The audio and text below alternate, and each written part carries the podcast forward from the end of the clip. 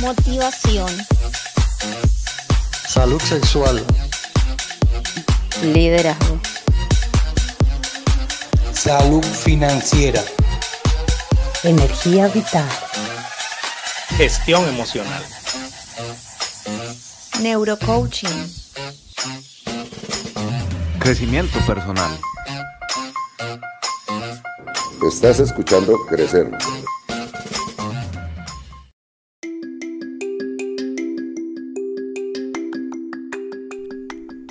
Cada día nos enfrentamos a situaciones que ponen a prueba nuestra capacidad de sobreponernos a ellas. Por eso solamente tú y yo, con el manejo de nuestras emociones, podemos hacerlo.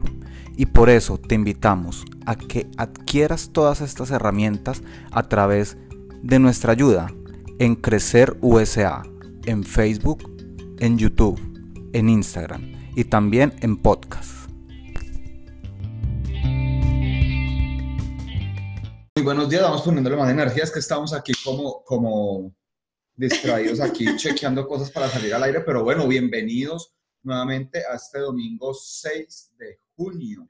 Ya por acá en los Estados Unidos ya con un clima delicioso, en primavera, calientico, para que se hagan una idea.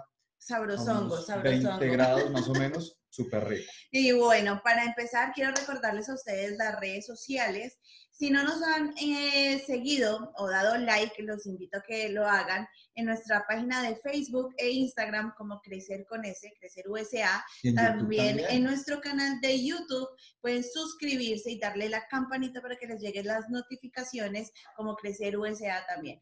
Y no por más, también aquí en podcast. no montamos todos los videos en podcast, sino tenemos cosas especiales y únicas también ah, en podcast, en Anchor, Spotify. Eh, Apple Podcast, mejor dicho, cualquier plataforma de podcast, nos pueden escuchar. Así es, y bueno, para hoy, para hoy hay un tema que eh, es un tema muy delicado, por decirlo así. pero necesario también de, pero necesario de, hablar, de hablar. Porque en estos días eh, alguien nos sugería, una persona que trabaja en una biblioteca nos sugería que veía como una, una desesperanza en los inmigrantes por toda la situación que está pasando, porque algunos se quedaron sin trabajo, porque otros están sin dinero, bueno, y una cantidad de cosas. Entonces, pues hoy precisamente, escuchándolos a ustedes, escuchando ese, ese, eh, esas sugerencias, que nos hacen y los invitamos pues a que nos escriban a, a crecerusa.gmail.com pues para poder tratar estos temas que ustedes quieren escuchar.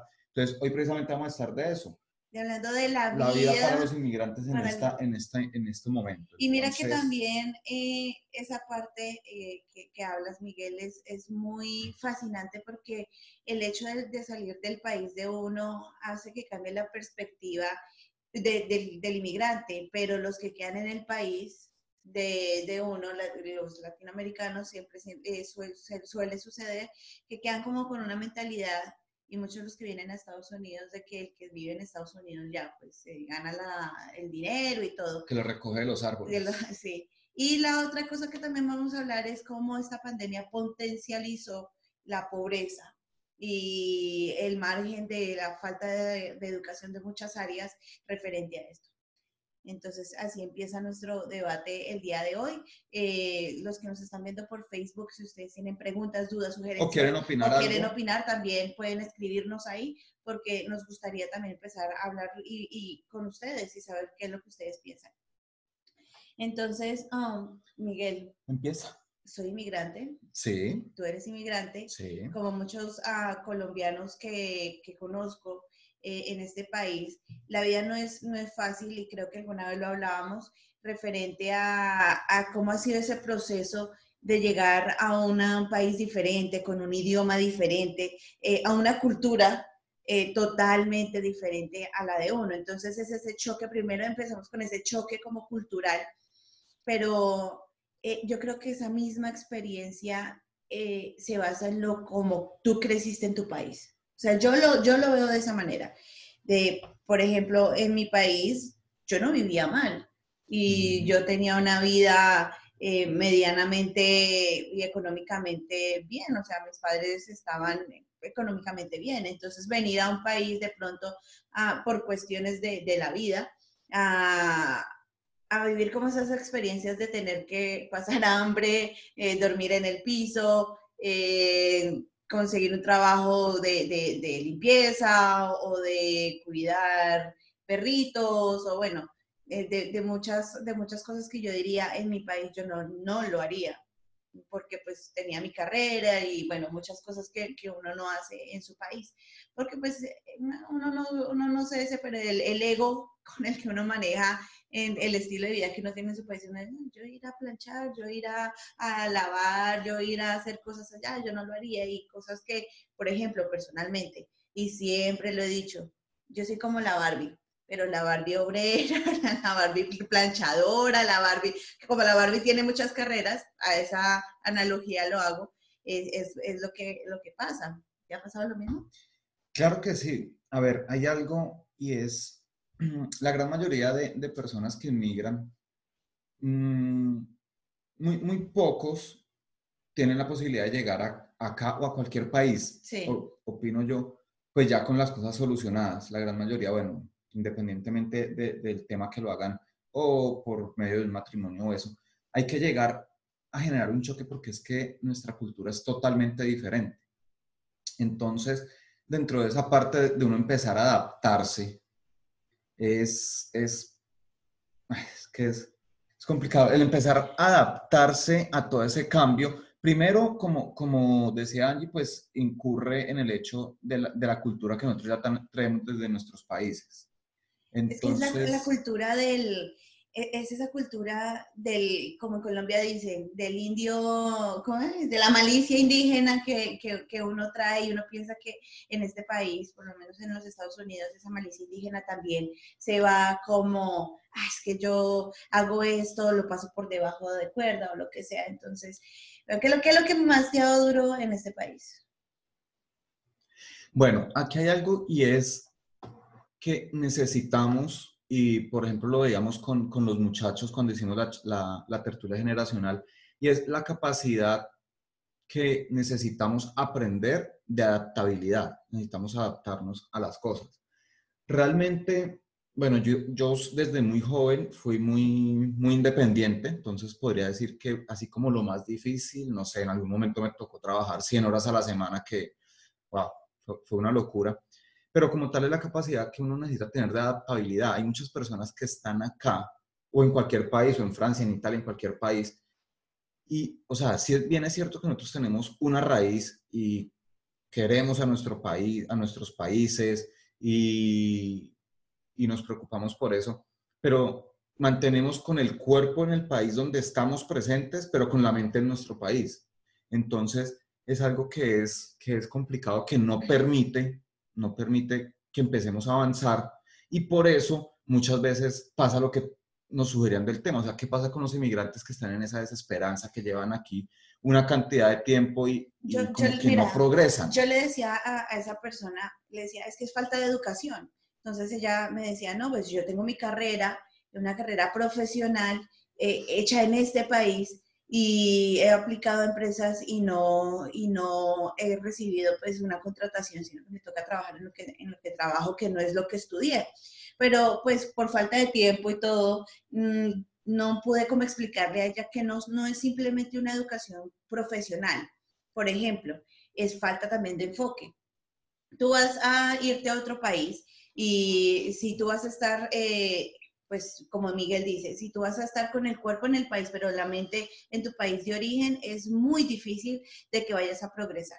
¿Por qué? Porque todo lo que vas a ganar vas a empezar a mandar dinero a, allá. ¿Por qué? Porque vas a decir, es que yo quiero comprarme una finca o invertir en un negocio allá. Pero pasan a 20, 30 años. Sin un objetivo establecido. Sí, a ver, sí. hay, algo, hay una experiencia que, que les quiero contar de algo que pasó recién llegué yo acá, cuando llegué acá empecé a trabajar en construcción, como mucha gente que llega acá, y nos toca obviamente trabajar en lo primero que, que sale.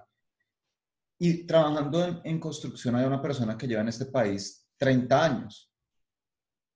Entonces, en una de esas conversaciones él decía, es que si yo tuviera 15 mil dólares me iba de acá esto es lo peor que me ha pasado, que no sé qué. Entonces yo pensé, decía, bueno, una persona que lleva 30 años trabajando, no ha ahorrado 15 mil dólares en esos 30 años, o sea, en promedio serían 500 dólares por año. No los ha ahorrado. No, que es que hay gastos, que es que... eh, entonces decía, por ejemplo, cuando recibía la plata de los taxes o de los impuestos, la mandaba toda para Colombia para que ellos se dieran la gran vida. Que en diciembre le ahorraba todo el año para mandarle a la familia, que él se sentía muy orgulloso porque una vez le mandó 15 millones de pesos para que la familia se lo gastara en cosas. O sea, se lo, como dice eh, la película de la vendedora de rosas, para que se los mecatearan en cositas. Y entonces están aquí en esa, en esa ausencia y en esa desesperanza de que no es que yo no, no sé qué hacer, es que aquí me discriminan, es que, hey, no, o sea, que hay discriminación, sí, sí la hay, porque no voy a decir que no, sí la hay.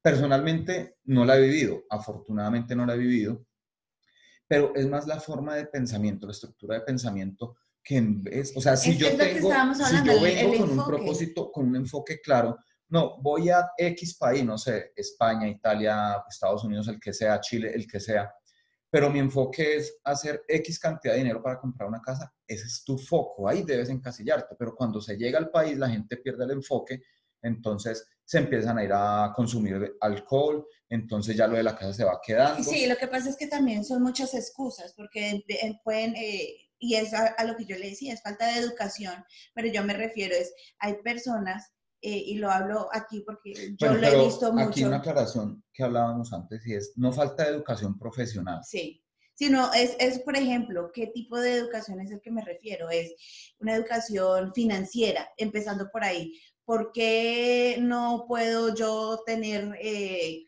los dineros para ahorrar, para poder eh, gastar, para poder invertir? Bueno, toda esa, esa parte de la educación, sino que hoy me pagan y me voy a un bar, empezando por ahí.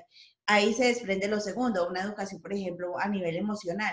Es que esto de estar en un país solo, eso es muy duro, entonces se encierran en la soledad, lo cual va a ahí vuelven, digamos, a irse a, a, una cantina a tomar. Entonces, no es que aquí es la única manera donde voy a estar acompañado con gente porque eh, eh, es lo que me tocó.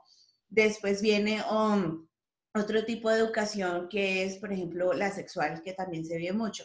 Eh, como están solos, o solas, entonces prefieren tener parejas o de, una noche y eso también influye muchísimo del, del, gasto de dinero, la parte emocional, bueno, a esa parte de, de educación es a la que me, me, pues me refería, porque es que no nos digamos mentiras, aquí hay muchísimos, muchísimos inmigrantes que ni siquiera se han legalizado y, y pueden haberlos en España, Chile, en cualquier otro país que pueden pasar eh, 10, 20 años, pero siguen, como decía Miguel, con la idea de que es que yo aquí vine a hacer plata para, para devolverme y han pasado 30, 40 y años no lo ha hecho. y no lo ha hecho. Entonces, ya son más de, del país a donde emigraron que del país de origen, pero su, su mente nunca se movió.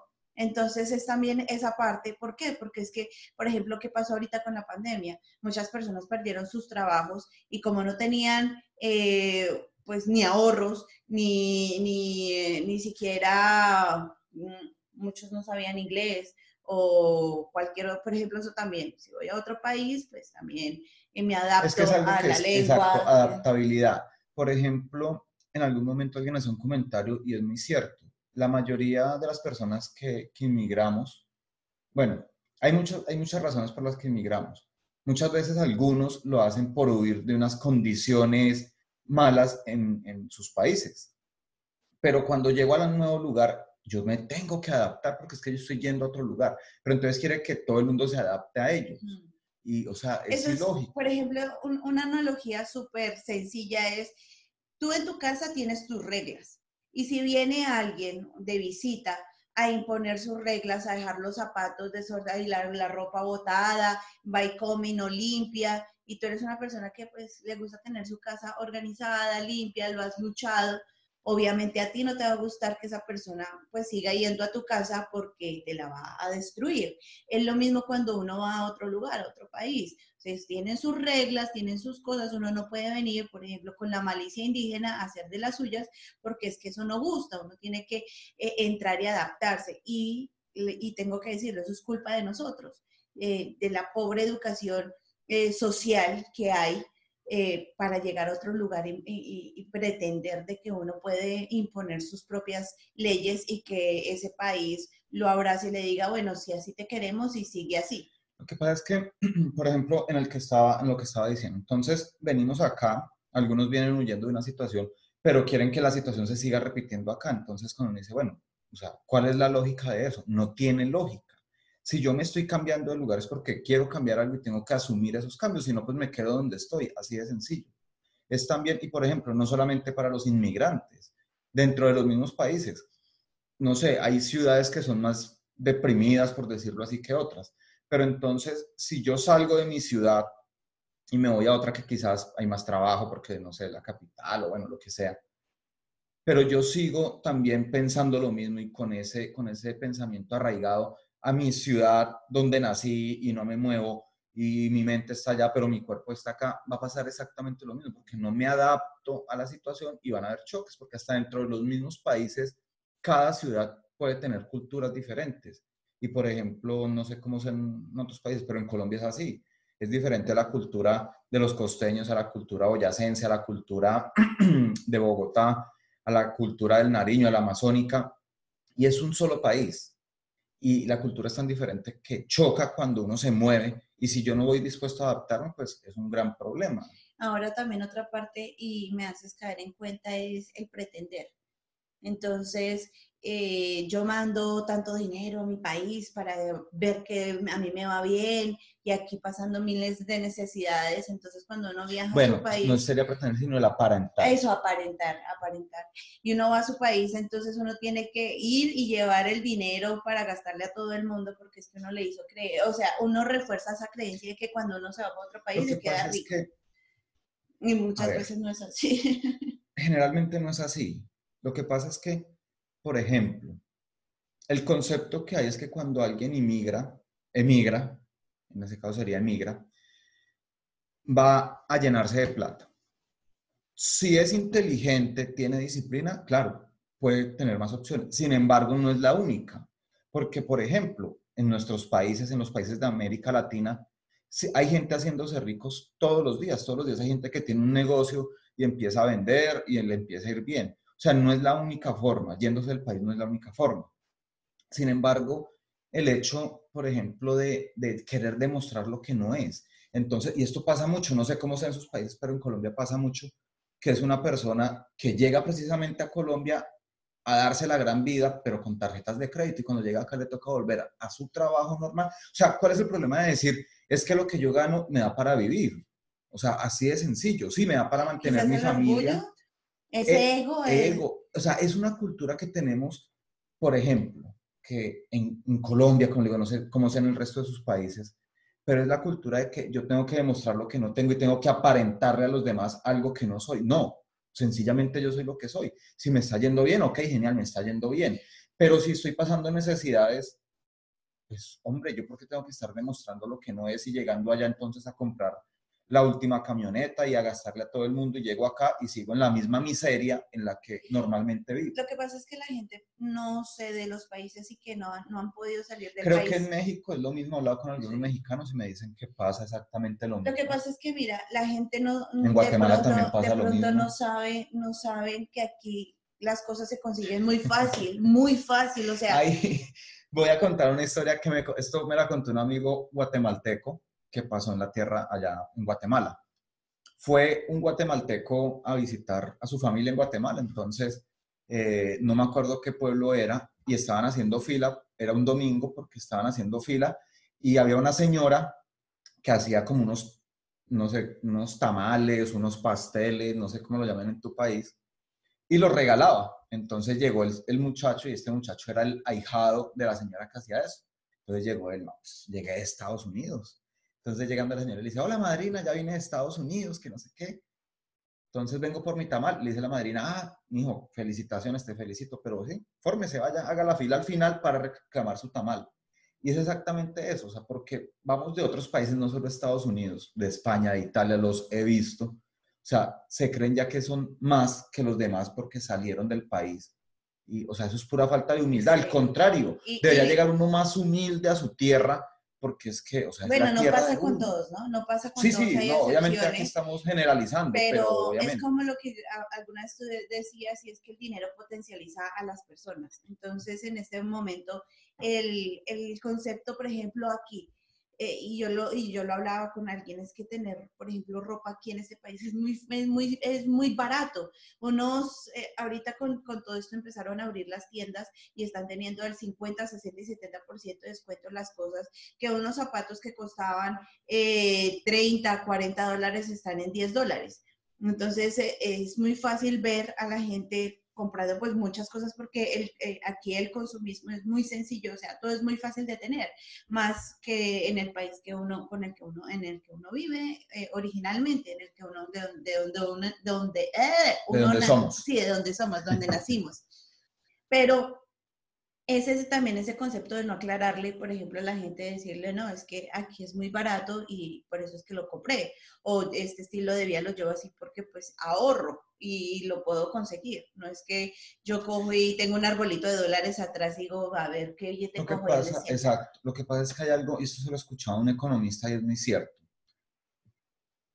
Por ejemplo, la diferencia de América Latina es que las condiciones que dan los gobiernos no son iguales, por ejemplo, a, las de los países europeos o acá a Estados Unidos. Las condiciones son muy diferentes.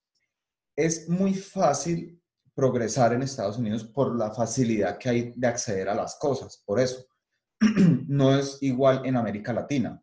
Allá es más complicado. Sin embargo, hay muchas cosas y es, por ejemplo, eh, nadie está amarrado para hacer un negocio y poder generar más dinero. O sea, a nadie le prohíben eso. En cualquier país de América Latina, que hay condiciones especiales, sí, que hay bandidos que van y cobran una cuota todos los meses o todos los días porque usted está trabajando, sí, o sea, todos son problemas de seguridad. Pero como tal, la esencia es que no hay, no hay una prohibición de que tú puedas generar más dinero del que ya tienes o del poco que estás ganando. Y es lo mismo acá, la diferencia que es que las cosas son más accesibles. Entonces, por ejemplo, un carro que es inalcanzable en América Latina, aquí realmente es muy Es- es barato por el comparado concepto, sí. al nivel de ingreso. Es que es el concepto. Aquí un carro es necesidad. En, en- por ejemplo, en Colombia es Lujo. Un, un lujo, un lujo, porque pues el, el transporte es mucho mejor, el transporte público, Público. es mucho mejor que, que el de aquí. Entonces aquí tener un carro con dos mil dólares te consigues un carro en buenas condiciones. Inclusive con 500 dólares te puedes comprar un carro. Entonces, es, es esa parte del concepto de, de- tener las cosas. Ahora, de, de esa parte de lo que hablaba con, con, con aquella persona de, que nos pla- planteó el tema, es eso. Por ejemplo, estuvo las tiendas todas cerradas. Ahorita porque hay 50, 60, 70% de descuento, hubo la necesidad de ir a gastarse, o sea, un montón de dinero en cosas que ni siquiera necesitaban. Entonces, ay, voy a comprar mil dólares en ropa y en zapatos. O sea, si lo vas a hacer para vender o mandarlo a tu país para vender, inclusive bien, pero no porque te- realmente había una necesidad en la casa que Oh, no había sí, ropa. o que no había ropa o que era necesario. era necesario, es que nos hace falta esto, lo otro, o podemos montar un negocio de ropa, bueno, algo con propósito, bien, pero yo vi muchas personas, inclusive peleándose. En Facebook hay muchos videos peleándose por una chaqueta que, que era la, última que quedaba y dos personas discutiendo por eso. Entonces es, realmente necesito, necesito llenar ese vacío o necesito gastarme el dinero en cosas porque es que no sé en qué más, qué más hacer con el dinero. Y, si tú vas a ver, no, pues cuando pasan este, este punto, estas situaciones, son personas que, como decía al principio, no han hecho nada por legalizarse. Eh, siguen gastando o siguen teniendo su comportamiento de, de que mi mente está en el país y me quiero devolver. Tercero es, ¿para qué? O sea, es que ni quiero tener casa o, no hay un enfoque o me sigo eh, yendo al mismo ambiente donde están las mismas personas que se la pasan gastando 100, 200 dólares, inclusive mil dólares en una noche tomando. Entonces es también mirar qué es lo que yo realmente quiero. O sea, este país te da la oportunidad, o los países donde inmigras y... Es que de hecho, no solo este, cualquier país eso, da cualquier esa posibilidad, da la país. que es un poco más fácil en los países más desarrollados por la facilidad que, que hay de acceder a las cosas, que los precios son más cómodos, pero pues en cualquier país hay la misma Oh, posibilidad. sí, sí, claro. Entonces, por ejemplo, sin embargo, pese a eso, o sea, ustedes quizás no lo saben y, y quizás mucha gente dice, no, es que el que está en el exterior está lleno de plata. No, aquí en Estados Unidos también hay un índice de pobreza grande, grandísimo. Y yo imagino que en España es igual y en Italia es igual y en Francia, o sea, en todo lado es lo mismo. Pero el punto es que no es el país, porque así como hay gente pobre, también hay gente rica. Es nuestro pensamiento el que nos hace hacer eso. Entonces, por ejemplo, ese comportamiento que estamos diciendo, si tú todo lo que te ganas lo estás mandando para tu país, o sea, a ver, nunca vas a poder progresar y vas a mantener en esa situación. Ahora bien, otro punto que era el que nos proponía nuestra, la persona que nos sugirió este tema, y es esas personas que son indocumentadas en todos los países que, que han eh, inmigrado, ¿por qué están en esa situación precaria? Y el que se ofenda, lo siento mucho, pero eso es culpa de ustedes. No es culpa del gobierno, no es culpa del vecino, no es culpa del amigo, porque es culpa de ustedes.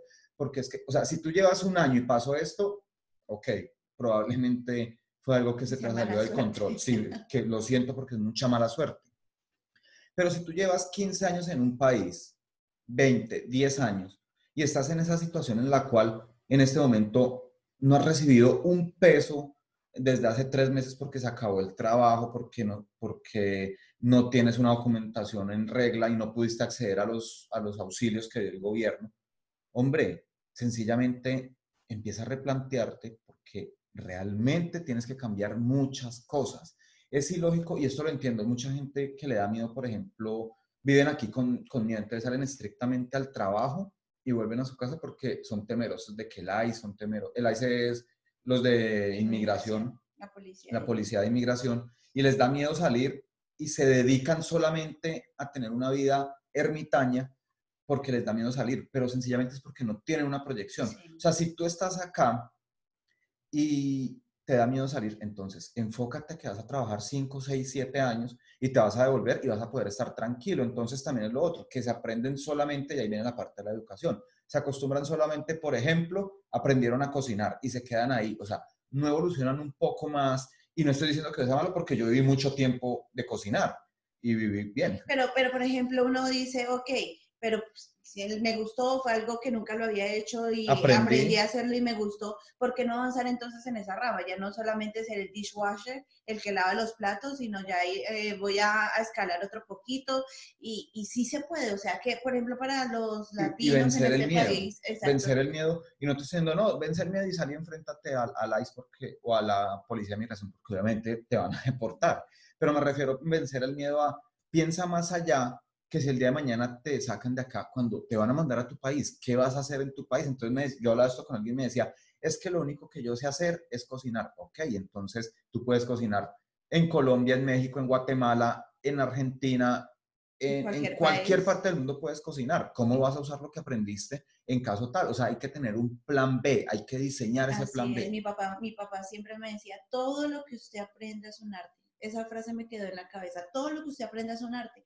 Yo por lo menos en ese punto de mi vida ya sé planchar cualquier tipo de material porque trabajé planchando, también trabajé en construcción y no me da pena decirlo porque es que todo esto me ha hecho fuerte. En pleno invierno, en mi primer invierno, eh, me quemaba las manos trabajando en en un edificio eh, en construcción, pero pues ya por lo menos eh, bueno, antes ya también sabía poner un tornillo, una puntilla y todo lo que sea, pero esto me reforzó a que yo soy capaz de hacer lo que yo, o sea, de lo que yo quiera si yo me lo propongo. ¿Y qué quería? Yo quería tener mi carro, quería tener eh, cosas que me volvieran más independiente a, por ejemplo, estar de- dependiendo de alguien que me llevara de un lado al otro, del bus y lo que sea. Entonces es, también es, es esa parte y decir qué es lo que yo realmente quiero quiero aprender a manejar porque quiero ser independiente para poder ir así sea a la tienda a comprarme eh, cualquier cosa, un helado, ir a comer un helado.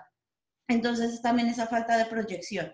Y también el ambiente influye. Si tú vienes a un ambiente donde lo único que ves es Venta de droga, venta de ladrones. drogas, la- ladrones, o en barrios donde solo se la pasan es en la tomadera, en la fiesta, y no hay como una proyección más de salir adelante, pues eso in- in- inconscientemente hablando aquí un poquito de neurociencias, esos son las neuronas espejo. Todo lo que ves también tú lo vas a empezar a copiar. Entonces, porque es en el ambiente en el que estás inmerso. Como decían las mamás, ¿cómo es el dicho? Dime con quién andas y te, diré quién eres. Eh, lo dije. Eh, Por ese, fin por fin uno. Eh, eso es verdad. Si tú andas en ese ambiente, te vas a convertir en, en eso, a menos de que tú digas, no, si yo realmente quiero salir adelante. Voy a, hay muchísimos cursos o lo que sea en, en los países Gratuitos. gratuitos, no solamente del idioma, sino también de, de otras carreras, de cosas, sea, así sea básico, pero es que ahí es donde, donde se empieza ese cambio en las cosas básicas. Ahora, otros conceptos, y lo hablo ah, muy aquí en los Estados Unidos, que la gente viene a tener hijos porque el gobierno les va a dar el dinero para, les dan más dinero por tener muchos hijos. Entonces es también ese estilo de vida que se lleva de, ok, vengo a un país como a, absorber el dinero que, que me dan sin necesidad de haberla luchado, trabajado, sino porque, ah, porque entre más hijos tenga, más dinero me dan pero no están viendo el futuro, o sea, sí, esto es momentáneo, pero no, no saben el, eh, 10, 20 años después, teniendo 6, 7 hijos, cómo, cómo se va a mantener en la educación que tú le puedes regalar a tus hijos, porque es que todo es un círculo, un círculo vicioso. Si tú estás en ese ambiente, tu hijo va a volver a, o tus hijos A van a, a estar en ese ambiente y no va a haber realmente una educación, y, y lo hemos dicho varias veces en este programa. Los latinoamericanos somos la cultura, una de las culturas más pobres económicamente, y es también por esa falta de educación. Y, re- y repito, no es una educación profesional. Quien quiera ser profesional, estás bien, súper, porque pues eso también nos lleva a otro nivel. Pero me refiero a esas bases educativas de manejar el dinero, de manejar las emociones, de manejar la sexualidad, de manejar la comunicación. Ya es una vida integral. Exactamente, eso es lo que realmente eh, la gente necesita y educar también a la familia, porque es que no, no solamente viene de uno, viene, eso tiene que ser también un círculo vicioso, pero a lo positivo.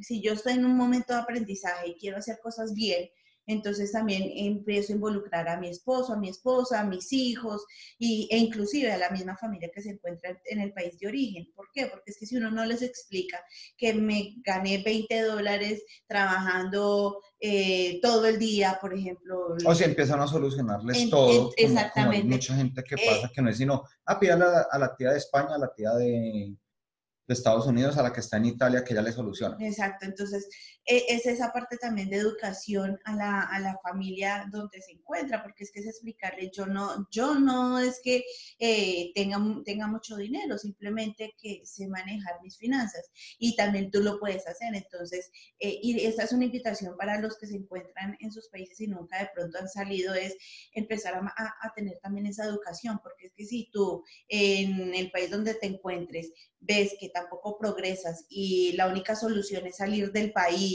pero si vienes con esa mentalidad, así estés en el país que estés, tampoco vas a, a solucionar muchas cosas, que sí, en unos lugares son más fáciles que otros, pero lo que he visto mucho en esta pandemia es que esto ha potencializado muchas cosas. Primero, muchos emprendedores sacaron muchas cosas novedosas en esa pandemia que empezaron a tener dinero, un flujo de caja que, que pues les da un, un estilo de vida diferente. Los que no, pues empezaron a empobrecerse también. Entonces es mirar en qué punto te encuentras tú hoy a nivel económico y, y replantearte en qué debo empezar a trabajar. Entonces, o debo empezar a plantearme en, en hacer eh, un curso, cómo manejar mi dinero. Y aquí va un poquito de promoción, promo. Que nosotros en el mes de agosto vamos a, manza- a, a sacar el, el, ah, julio, julio, perdón, el otro En mes, eh, entre julio y agosto, en julio y agosto vamos a sacar el curso de Tu vida está en equilibrio, donde se van a manejar eso. Miguel es una persona, y lo digo aquí, que me ha enseñado muchísimo a nivel de, de finanzas personales, de, de tener un presupuesto, de que todo lo que gasto lo anoto para saber en qué, así sea que me haya gastado un dólar, en qué me lo gasté y anotarlo para tener eh, esa parte del, del presupuesto. Y cuando uno se organiza, esos 10 dólares alcanzan para muchas cosas, así como decían las mamás, se, se estira el billetico. Eh, yo voy a, man- a manejar la parte de las eh, emocionales y la parte sexual y también se va a manejar la parte de la comunicación asertiva. Entonces, eh, quien quiera saber más información sobre este curso que vamos a, a lanzar, nos mandan un mensaje al, al correo, eh, porque creo que es- esta parte de la educación es importante. Creo que, que podrá cambiar como muchos estilos de vida inclusive tanto los no migrantes como los inmigrantes, a, a- a cambiar esa percepción de pobreza, porque es que no, este, no es que nos tengan lástima, o sea, de que pobrecito yo, usted tiene que darme porque es que yo soy pobrecito, sino de que decirles que yo puedo y yo puedo salir adelante. Y la educación es poder.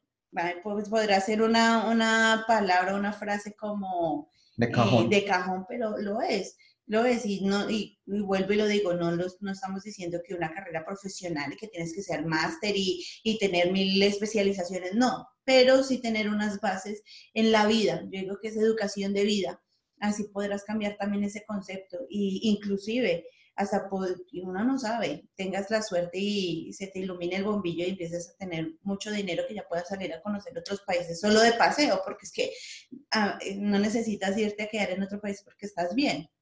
Entonces es, es entender esa parte, eh, que uno no está solo, pero sí está solo en el momento cuando uno eh, se quiere meter en un ambiente que no le conviene. Y aprovecho para coger lo, lo que decías, para, me, me pego de ahí para, para hablar de esto y es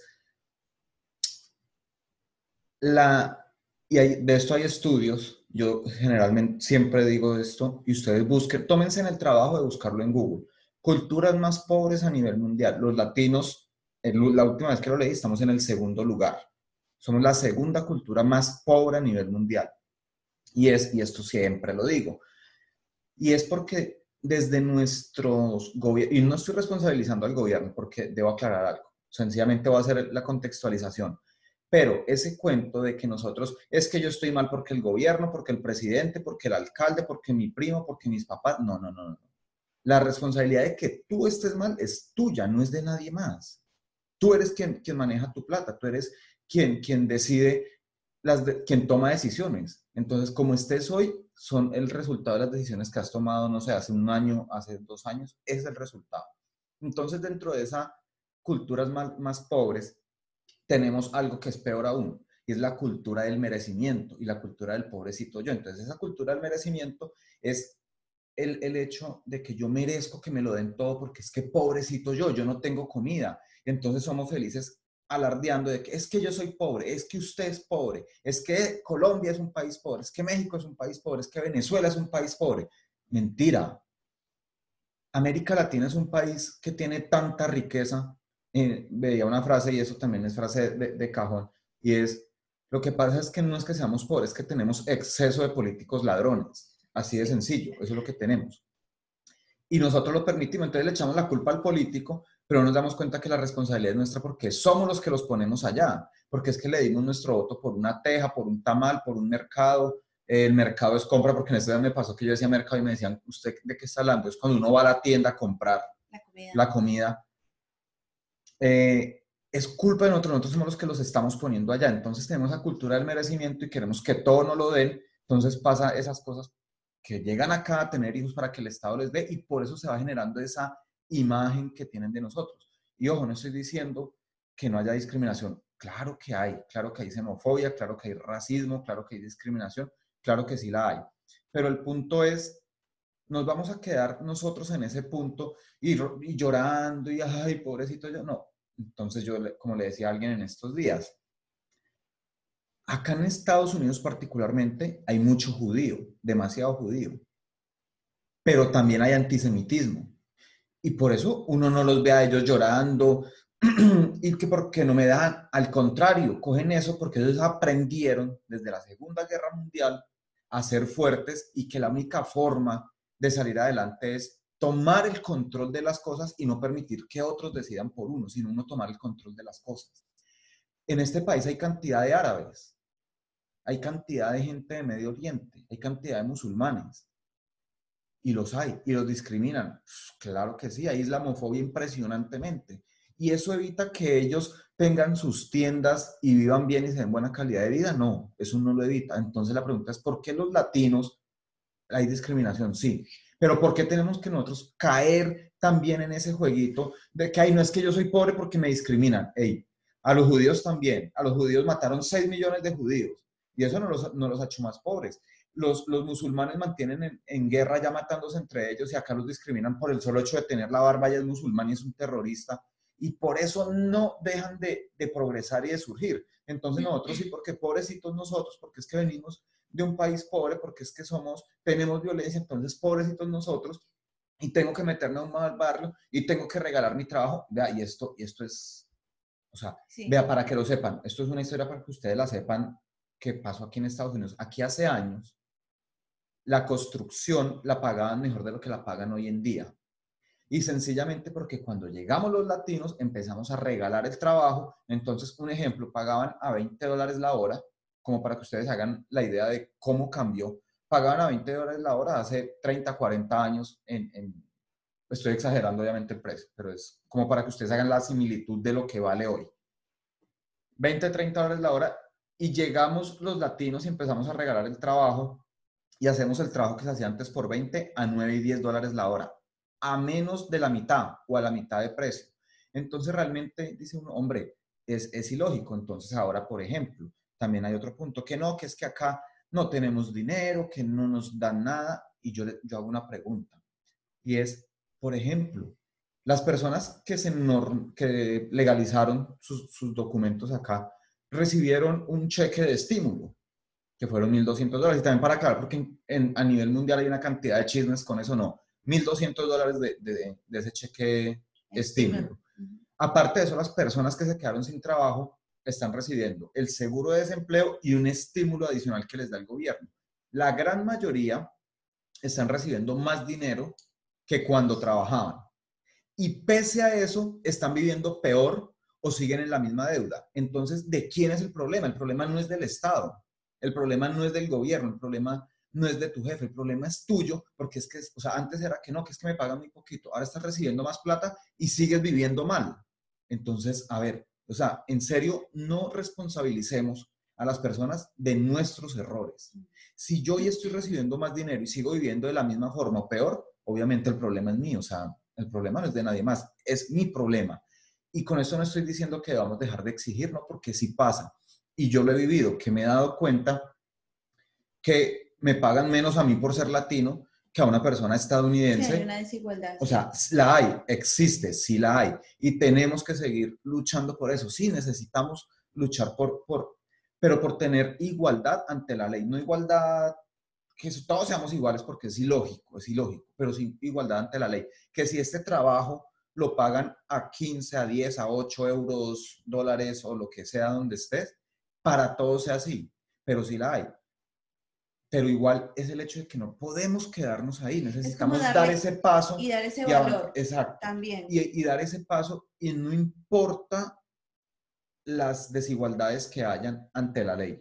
Yo tengo que hacer algo por mejorarlo y no quedarme en pregonarlo y no quedarme en decir, y qué injusticia, pero ¿qué estamos haciendo? Es que Mi aporte es eh, criticar y no hacer nada, o mi aporte es quejarme todo el tiempo, o realmente estoy haciendo algo, mi aporte es aprovechar y coger votos de, de la gente para ser político y yo meterme mi plata al bolsillo y no hacer nada, o mi aporte realmente es a- trabajar por la gente. o sea, aquí, aquí, aquí el regaño y el punto es No, no regaño, No, no, no, no es, es, una refle- reflexión. reflexión, pero yo sí quiero decir, deja de estar pasando tanto tiempo viendo memes y videos que no valen la pena en Facebook. Y A excepción de, como dijo Roberto, a excepción de esto que aquí te estás formando. Exacto, esto es educación también.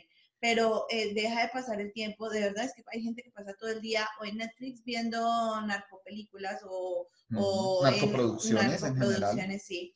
O, o viendo todo el día el Facebook a chismosear la vida del otro y, y- y- criticando, en vez de, estar realmente proyectándose a hacer qué, qué es lo que necesito hacer para eso, ah, para mi vida y cambiar. Eso por una parte. Por otra parte, eh, tenemos que tener la parte de que valorar lo que hacemos, inclusive en el país de, de origen. Si yo estoy trabajando por algo, démosle valor a lo que, a lo que hacemos. O sea, que sí, que a veces uno regatea o pide rebaja, está bien, pero es que tampoco es desmere, de quitarle valor a las cosas. Entonces, si tú estás haciendo ese trabajo, dale valor, porque es que el esfuerzo y todo lo estás poniendo tú. ¿Por qué? Porque así también el país va a empezar a darle valor a los trabajos y a, la situa- y a las cosas. Y esa es el, el- el- la cuestión de cuando tú vienes o emigras a otro país, vas a darle, emigras, vas a darle eh, valor a tu trabajo, porque es que eh, sí, es así, y dejar de pronto esa- esos estigmas, esa cultura que uno trae, porque uno no puede hablar porque lo pueden echar, uno no puede quejarse porque lo pueden echar, uno no puede Pero decir nada porque lo pueden no echar. importa dónde estés, en todo lado hay derechos para las Sí. personas. Obviamente, si estás en una democracia, si estás en una dictadura, pues tus derechos no existen. Bueno, si estuviera si en una estás- dictadura ni siquiera estaría viendo ese programa porque Buen no. punto, no creo que lo esté viendo. Sí. sí. Eh, pero a todos los, los que nos están viendo, en, si en el país donde estés, tú tienes tus derechos para, eh, para cualquier cosa a nivel laboral que no te pueden echar porque pediste un día de, de- te enfermaste y, y tuviste que, que estar en tu casa o que tú tienes tus vacaciones y no te las pueden, no, no te las pueden dar porque es que tienes que estar trabajando o, o cualquier otra cosa o tu trabajo te ha hecho lesionarte y eso legalmente existe en cualquier país sino que nos han metido el miedo de que, si- y pasa mucho hablar, no se en los latinos, decir. que si tú dices o simplemente te quejas, eh, ya eh, te van a echar. Entonces es darle primero ese valor a, la, a tu Obviamente trabajo. puede pasar, Oh, puede sí, que pase, pasa. y ha pasado, y probablemente seguirá Pero, pasando. pero ahí El es cuando punto uno es entra por, ¿Hasta qué punto? Y es lo que yo decía pasa, pero por desconocimiento Exacto, de la ley por también. desconocimiento. es que si, si a ti te botan de tu trabajo por decir que no fue trabajo, porque ti- tú tienes días de enfermedad y si tú te pones a leer e instruirte, que también eso es educación, podrás también defenderte. Entonces, no dejes que, que te manejen por falta de conocimiento y por falta de educación. Ese es el punto de, de la charla de hoy. O sea, eh, tú puedes tener un estilo de vida muy buena, eh, dentro, de lo, dentro de lo normal o inclusive muchísimo mejor si, si, si realmente te lo propones, pero es empezar a, a- a darle como valor a, la- a lo que haces, a tu vida. ¿Con qué? Con educación. Tú tienes derechos en donde te encuentras, pero si tú te la pasas en vez de investigar porque te da pereza leer e instruirte, prefieres vivir esa vida así, pues ahí sí, ahí sí por más charlas No. que, que se hagan motivacionales, que lee, que instruyete, que escribe. Como me pasó no algún día en, en un taller, cuando podíamos hacer talleres presenciales, está- estábamos haciendo el taller y me dice una persona, ay, y si me da pereza hacer todo eso, coge tus cosas y vete porque estás perdiendo tu Y era tiempo una acá. emprendedora, o sea, era una persona que O sea, quería estás perdiendo tu emprender. tiempo y- acá, como una persona que quiere empezar un negocio va a decir, es que me da pereza hacer eso. ¿Cómo lo voy a lograr si, si me da pereza? No, pues hazla fácil, Es ve y consigues un trabajo y te quedas ahí trabajando toda la vida. O sea, esto requiere de, de- de sacrificio y de mucho esfuerzo, claro que sí. Y acá, para que no quede como que, ok, dieron el problema, pero no dieron soluciones. Hay algo y es el fact, identificar ese comportamiento de nosotros los latinos a nivel de mentalidad de pobreza es muy fácil. Y hay que entender, pues, la historia. Primero tenemos un, un antecedente histórico y necesitamos eliminarlo. Y es la cantidad de gente que hoy todavía dice que es que somos pobres porque los españoles nos robaron. A ver, sea, a ver. No me golpees No me la golpees la mesa, que suena mucho. a ver. O sea, en serio, eso pasó hace más de 200 años y tú hoy todavía en el 2020 estás diciendo que somos pobres porque los españoles nos robaron. Hágame el favor y, y, o sea, sea lógico. O sea, eso es algo que tenemos que erradicar. Está la parte social. Está la parte social de que si yo nací en un barrio pobre, me tengo que quedar ahí porque es que esa es mi raíz. No, no, no. Si yo tengo que como dicen en Colombia, despéguela, mijo, despéguela. Si tengo que salir de ahí, despegar, necesito hacerlo, tengo que hacerlo, tengo que tomar la decisión. Está por otra parte el lado familiar. La familia es lo que uno más valora. Pero si tu familia es una de esas familias, que es uno de los temas favoritos de Angie, y es una familia tóxica, una familia que todo lo que tú haces está mal, que, ay, es que tengo esta idea, no, eso no, mejor quedes en su puesto, y no te deja progresar, o sea, nunca, tu mamá nunca va a dejar de ser tu mamá, tu papá nunca va a dejar de ser tu papá, tu hermano nunca va a dejar de ser tu hermano. Pero, si uno no te dejan avanzar, salir, sí. tienes que apartarte de ellos. No te estoy diciendo que no les vuelvas a hablar, no. Pero limita ese acceso con ellos. Tienes, no tienes. Necesitas limitar tanta conversación y vete de ahí. Necesitas salir de ahí. Está otro factor que es el cultural. Y es, por ejemplo, necesitamos qui- quitarnos esa cultura y ese pensamiento mafioso, que la única forma de conseguir dinero es siendo narcotraficante y para las mujeres siendo eh, ejerciendo la prostitución o consiguiéndose un- una pareja que es narcotraficante. O sea, mujer, primero valórate porque tú eres más que la esposa de. O sea, tú tienes un nombre y tienes un apellido. Entonces no es, ella es la esposa del traqueto, ella es la esposa de aquel. No, primero valora. Hombres, muchachos, y, y los que creen ese La- pensamiento. la- las cosas quizás- fáciles no o sea, son... digamos la verdad, puedes conseguir dinero rápido, no fácil, porque conseguir dinero con el narcotráfico no es fácil. Un rápido, sí. ¿Que es más rápido? Sí. Pero ¿a qué costo? A un costo que, entonces, por ejemplo, alguna vez hablaba yo con una persona que estaba metido en esa vida y me decía, es que yo en 20 años ya he vivido lo que ha vivido una persona de 40, sí, pero ¿a qué costo morirse a los 25? O sea, ¿qué, o sea, ¿qué lógica tiene eso? No tiene lógica. Necesitamos quitarnos de la mente esa cuestión cultural de que, no, que es que aplaudimos a los, a los bandidos porque, ah, qué berraquera. Y los que no saben berraquera es como, qué bueno ser delincuente. Sí, eso es lo mejor. Eso es lo peor que es hay. que también, Miguel, hay una parte ahí, es que la gente tiene malos los conceptos, así como tienen el concepto de que el que inmigra eh, va a tener muchísimo dinero porque se fue a su país y tiene un árbol de, de dólares, euros o lo que sea, eh, también la gente tiene el pensamiento de que los ricos no trabajan. Entonces, Son es los que, que eso- es- es- los ricos no trabajan y se la pasan en sus yates y en sus cosas. Entonces, sí, yo quiero tener esa vida, pero no saben cómo ahí sí solo ven la punta del iceberg y no ven toda la parte de, de- del esfuerzo y todo lo que tuvieron que hacer para poder surgir. E inclusive pueden tener mucho dinero, pero son las personas que tienen que estar pendientes de sus negocios, de, de mirar cómo abrir más eh, caminos, canales, industrias, lo que sea. Entonces, tener una vida requiere sacrificios, como Miguel decía, y requiere también empezar a moverse, y requiere dejar la pereza, y requiere empezar a, a- a averiguar, a investigar y a salir de la zona de confort, que es lo que más duele. Porque pues, es sencillo uno hacer lo que le guste y estar ahí y quejarse, porque quejarse es lo más fácil, eso sí es lo más facilito no que tú es puedes tanto hacer.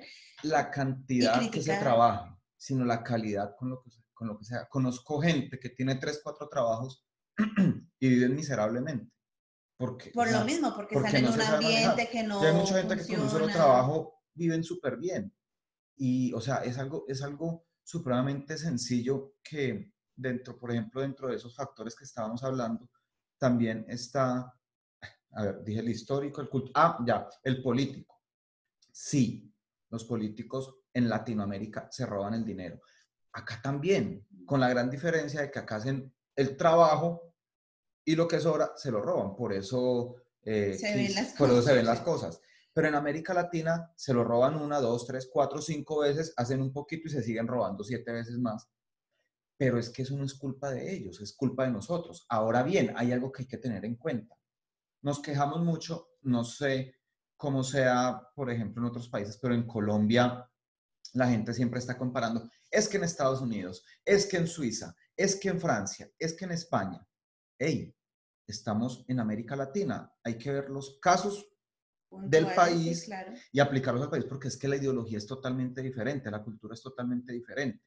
Y entonces es que el problema es el presidente, es que el problema es el gobierno, es que el problema es la policía, es que el problema eh, es el ejército, es que el Bueno, a problema cualquiera se le echa a la cualquiera culpa. le echa la eso- culpa, la culpa y no nos damos cuenta que es que toda esa gente, el problema son los jueces, pero es que toda esa gente está saliendo de la comunidad, o sea, toda esa gente somos nosotros, o sea que el problema realmente somos nosotros, de que no haya una real mentalidad de querer cambiar las cosas y que queramos la cultura del más avispado, del más abeja, como pasa, por ejemplo, bueno, pasa, lo que pasa es que hay otra cosa, y es que, por ejemplo, a veces uno se enfoca a hablar de un país y no nos damos cuenta que la problemática es en toda América Latina, Sí. es exactamente igual. Entonces, en los países latinos aplaudimos al bandido porque, ah, es que es La muy inteligente, hacerla, qué bien. no, Y el que actúa bien es que, es que es como bobito, qué pesar, él toda la vida fue bobito. Es que es, o sea, tuvo, ella tuvo la oportunidad de robarle toda la plata a ese man y no lo hizo, es que es más bobita. Entonces, si aplaudimos eso, obviamente nunca va a cambiar y siempre vamos a seguir en la misma estructura. Y de que salgamos de esa como una de las culturas más pobres, depende de nosotros, no de nadie más, o sea, depende de nosotros. Sí. Eh, mira, Miguel, la verdad, este tema es fascinante porque es que lo hemos vivido en carne propia, lo hemos visto también, pero desafortunadamente el tiempo no nos da para continuar y, seguir desprendiendo esto. Pero para así cerrar o ir cerrando es, ¿queremos cambiar? Sí, ¿quieres de verdad tener un estilo de vida diferente? Si tu respuesta es sí, eh, es ahí donde tienes que empezar a trabajar. ¿Qué estoy haciendo yo todo el día? ¿Estar viendo Netflix o realmente empezando a ver en qué puedo emprender, en qué puedo empezar a trabajar o qué puedo hacer para poder cambiar ese tipo de comportamiento? Eh, eso por una parte. Segundo, si tienes que empezar a, a mirar en tu círculo de ambientes, que cuál es el que no realmente no te está haciendo bien y dirá, Miguel, este tema me encanta, cuáles son las cosas tóxicas en tu vida, si tu pareja, si tus eh, amigos. si tus eh, lugares de, de, trabajo, bueno, todo eso tienes que empezar a analizar para generar cambios reales. Y también empezar a mirar, o, o simplemente yo soy la persona tóxica conmigo misma. si que, nadie tóxico como alrededor, quizás yo soy el tóxico. Entonces, eso también tienes que empezar a, a, mirar y si es así, empezar a trabajar en ello. Eh, hay ayuda porque solo, solo uno lo ve correcto. Que esa es la otra. Que aquí, eso sí lo digo porque pasa aquí en Estados Unidos, no sé en otros países. Pero entonces los latinos nos quejamos que es que no nos ayudan, que no nos dan nada. Hombre, y hay cantidad de programas gratuitos y no los aprovechan porque prefieren irse a tomar alcohol a un bar que ir a tomar programas gratuitos que hay por todo lado, programas para que aprendas inglés, becas para los inmigrantes, hay programas para que, puedas, para que puedas aprender a montar un negocio, puedes acceder a una ayuda, como también hay otras normas que eximen, pero hay cantidad de ayudas, pero los latinos no les gusta ir y hay que rogarles para que asistan a un, a un, taller para que aprendan, no sé, es algún arte. Ir a estudiar y hacer Exacto. eso, no. Entonces no te quejes. Esa es sencillo. es sencillo. Entonces, esa es eh, como nuestra eh, tertulia, podemos decirlo, y decirles que eh, dentro de ocho días vamos a seguir con las tertulias generacionales porque se nos había cortado, pero pare, mm, eso es importante y vamos con los 20. Me encanta porque vamos a, a, a ver cómo esa, eh, pasamos de esa transición de los a, adolescentes a los 20. Entonces, eh, si tienes entre 20 y 29 años y quieres participar, escríbenos y vas a poder estar participando acá con otra cantidad de personas. A alguien que quiera participar este en, en, esa, en esa edad, sería genial tener tu perspectiva de, de lo que está pasando ahora. Eh, bueno, quiero pues gracias, agradecerles a todos los que se han conectado por todas nuestras redes, ni los que nos están escuchando también aquí. Si nos escuchas y no nos sigues en Facebook e Instagram, ¿qué esperas? Síguenos. ¿Qué esperas? Ve, ve, ve. Si tú nos estás viendo ahorita y no nos sigues en Instagram, que hemos montado videos y cosas en Instagram que no están en Facebook, entonces ve, no te lo pierdas porque hay dos videos nuevos, Ley de la Extracción y la sexualidad más que un tabú. Entonces los invitamos también a que vayan a Instagram. Y en el canal de YouTube. Queremos crecer como nuestro nombre, a llegar a más personas para que esto se riegue y haya una educación, pero solamente con tu ayuda, ahí sí, vota por nosotros, que nosotros sí queremos hacer el cambio. Solo con su ayuda podemos llegar a más personas. Y, y bueno, puede sonar trillado y todo, pero síguenos y danos like, comparte nuestra página, porque pues la información es poder, la educación es poder, pero pues solo con su ayuda lo podemos hacer.